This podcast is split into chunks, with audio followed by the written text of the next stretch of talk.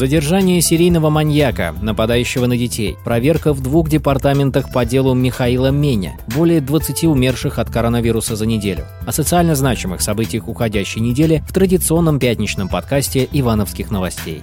Страшное преступление раскрыли в Иванове. Подозреваемого задержали. На прошлой неделе по дороге в школу на десятилетнюю девочку напал мужчина и, угрожая ножом, затащил в заброшенный дом. А там надругался. Сотрудники уголовного розыска составили фоторобот маньяка. Они провели подворовые и поквартирные обходы, опросили несколько сотен ивановцев. Были отработаны все лица, привлекавшиеся к уголовной ответственности за совершение подобных преступлений. Проверяли учреждения, где оказывают помощь бездомным. Изучали ориентировки на находящихся в розыске, в том числе в соседних с Ивановским регионах. Полицейские стерегли школы, патрулировали дороги, по которым ходят школьники. Беспрецедентные меры дали результат. Сыщики установили личность предполагаемого злоумышленника. 63-летний уроженец Ульяновской области находился в федеральном розыске. Он уклонялся от назначенного судом принудительного лечения за серию половых преступлений. На месте преступления выставили засаду. Известно, что сексуальные маньяки иногда возвращаются на места преступления, чтобы еще раз пережить волнующие воспоминания. На пятый день после совершения преступления здесь и задержали подозреваемого.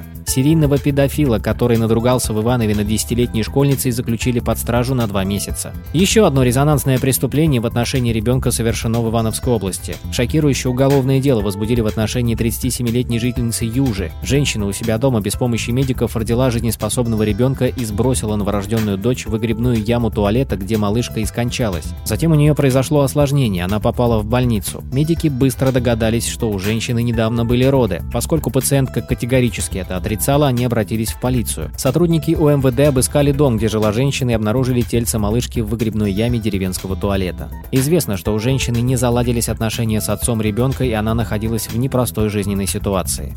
В топе самых громких новостей уходящей недели по-прежнему Михаил Мень, бывший ивановский губернатор, ныне аудитор счетной палаты. Страсти вокруг бывшего ивановского губернатора Михаила Меня, обвиняемого в крупном хищении государственных денег, 700 миллионов рублей, не улеглись. Наоборот, все еще только начинается. Дело Меня коснулось многих. В правительстве Ивановской области работают следователи из Москвы. Они ведут работу в двух департаментах – экономического развития и торговли, а также в управлении имуществом. Изымают документы, которые относятся к решениям и действиям экс-губернатора и его команды. Проводят допросы экс-чиновников, которые руководили во времена губернаторства Меня комплексами и департаментами. Следствие не ограничилось вершиной айсберга – растраты денег ивановского бройлера, срок давности которого истекает весной следующего года, и оно вряд ли успеет вовремя дойти до суда. Столичные гости ищут злоупотребление в деятельности Ивановского аэропорта. Также следствие, несомненно, заинтересует строительство за 1 миллиард рублей у деревни Бурмакина Ивановского района четырехполосной развязки на дороге в никуда по пути несуществующего восточного обхода. Одним словом, работы для московских следователей в Иванове немало.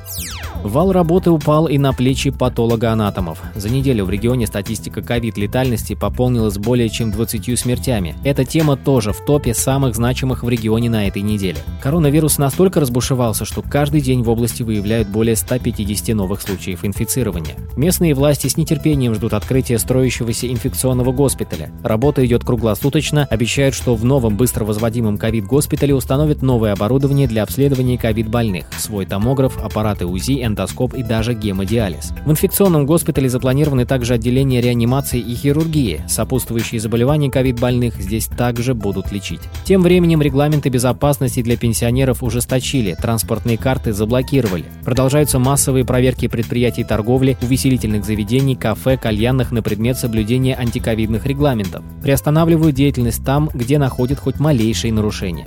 Сложившаяся эпидемиологическая ситуация обернулась большими проблемами для старшеклассников. Их перевели на дистанционку, а это как минимум трудности со сдачей экзаменов. Родители учеников 9, 10 и 11 классов написали губернатору открытое письмо, просят пересмотреть решение о дистанционном обучении детей. Хотя бы часть предметов, малозначительных для школьников, преподавать в онлайн-режиме. Представители одной из партий провели акцию протеста у стен здания регионального правительства и тоже попросили изменить подход к дистанционному образованию старшеклассников пока глава региона не отреагировал. О других событиях недели читайте на нашем сайте newsivanova.ru. Ивановские новости – это наши, это ваши новости. Оставайтесь с нами.